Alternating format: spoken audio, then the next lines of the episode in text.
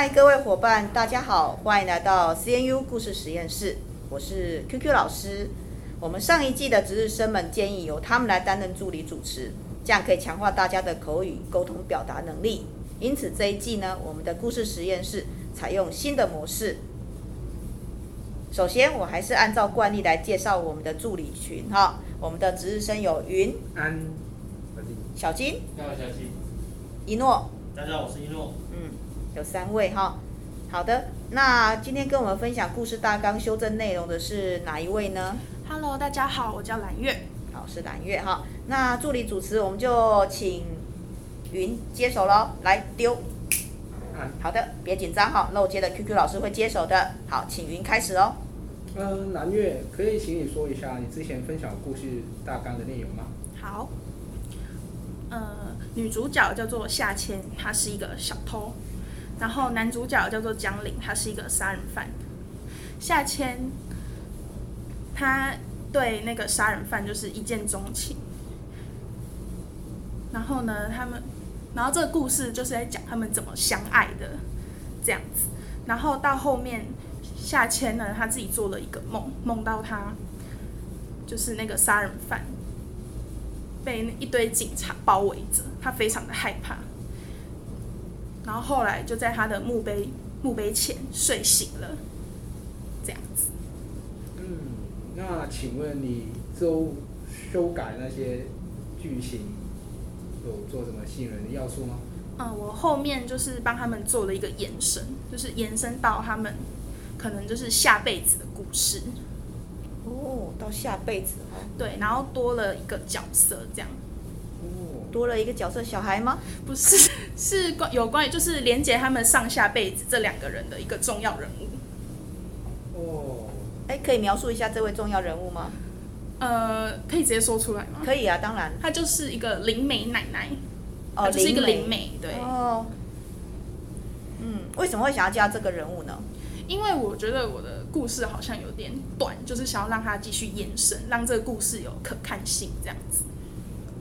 好的，我们讲一下他的故事哈。他其实没有很短啊，其实 因为其实它可以延伸的东西其实很多哈，大概分成几个部分。一个部分呢，当然就是呃夏千跟江林的感情线，嗯，他们如何升温，对不对？除了一见钟情之外，好、哦，怎么怎么爱的死去活来？我觉得你这边当然有有有有写一些了哈，嗯，哎，但是其实我觉得还可以有更多的情节，因为我想说，当然爱上一个人，觉得一见钟情之后还要经过一些考验，嗯，让他们爱得更深、更火热，好，所以这个部分你我觉得是一个一条线啊，就是感情线。另外一条感情线是，他做了一个梦，梦见警察来抓他。事实上，他们可以真实的遇到一些，呃，可能警察来抓他没有抓到人，在逃亡的过程。哦。因为逃亡的过程，两个人才会有更多的感情线可以发展。嗯。因为互相帮忙嘛，互相掩饰啊，或是什么，其实两个人本身都是有案底的。但是，但是他可以可以互相 cover 的这个部分，会更引人入胜。嗯。对不对？好，那那。这个就是等于说，你有两条线，一条就是呃，我们说警察抓小偷的这个部分，嗯嗯，他不断的要逃走，好，那为什么他还会不断的去犯下这个错误？还是说他一次的错误他就变成了有案底的人？还是他不断的在生活当中又不断的犯错？嗯，因为也有可能他杀了一个人，他有可能再杀第二个人，那什么原因？嗯，像这些我觉得去交代这些来龙去脉，再重新布局，他会有很多的发展性。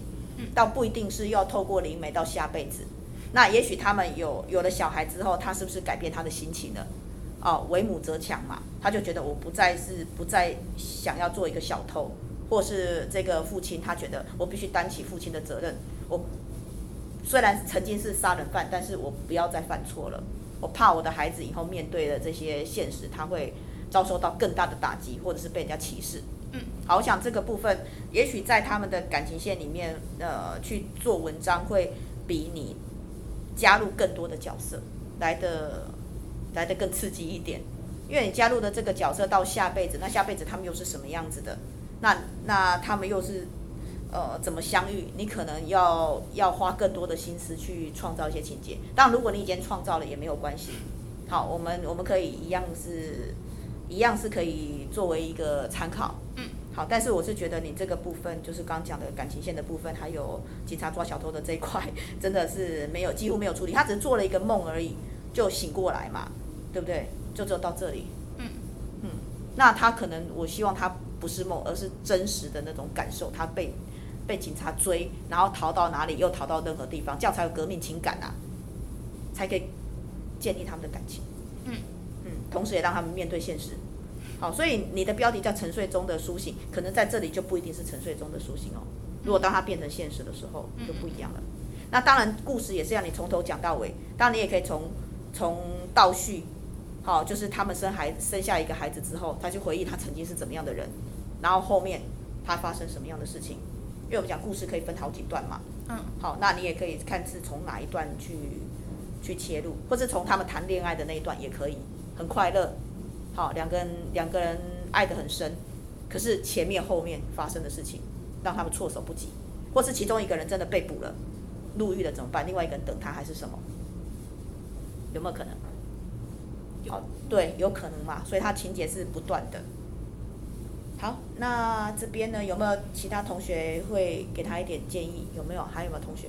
呃，就是一个人的成长嘛，有很多的过程会遇到。就是你怎么确保他下一辈子还是喜欢那个人？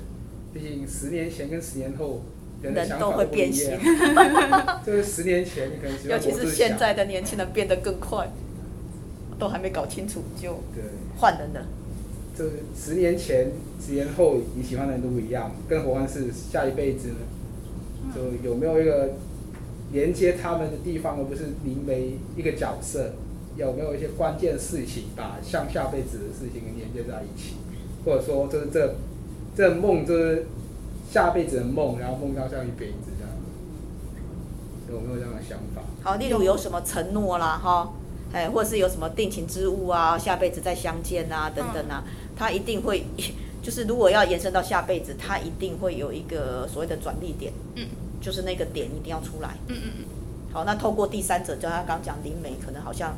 呃，单薄。对，这个也可以思考。嗯。好，那因为你这个可以创造很多的悬念啊，在里面。好，我们下他下一步会怎么样？会不会被警察抓到？好啊，如果被抓到了会怎么样？好，或者是他这个孩子的未来会如何？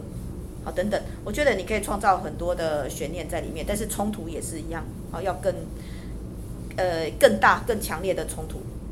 因为目前为止就是冲突是比较少的，嗯，好，谈恋爱要很甜，对不对？爱的死去活来，但是冲突也一定要很强，让他们不得不去面对，嗯，你要逼主角做出一些抉择，嗯，好，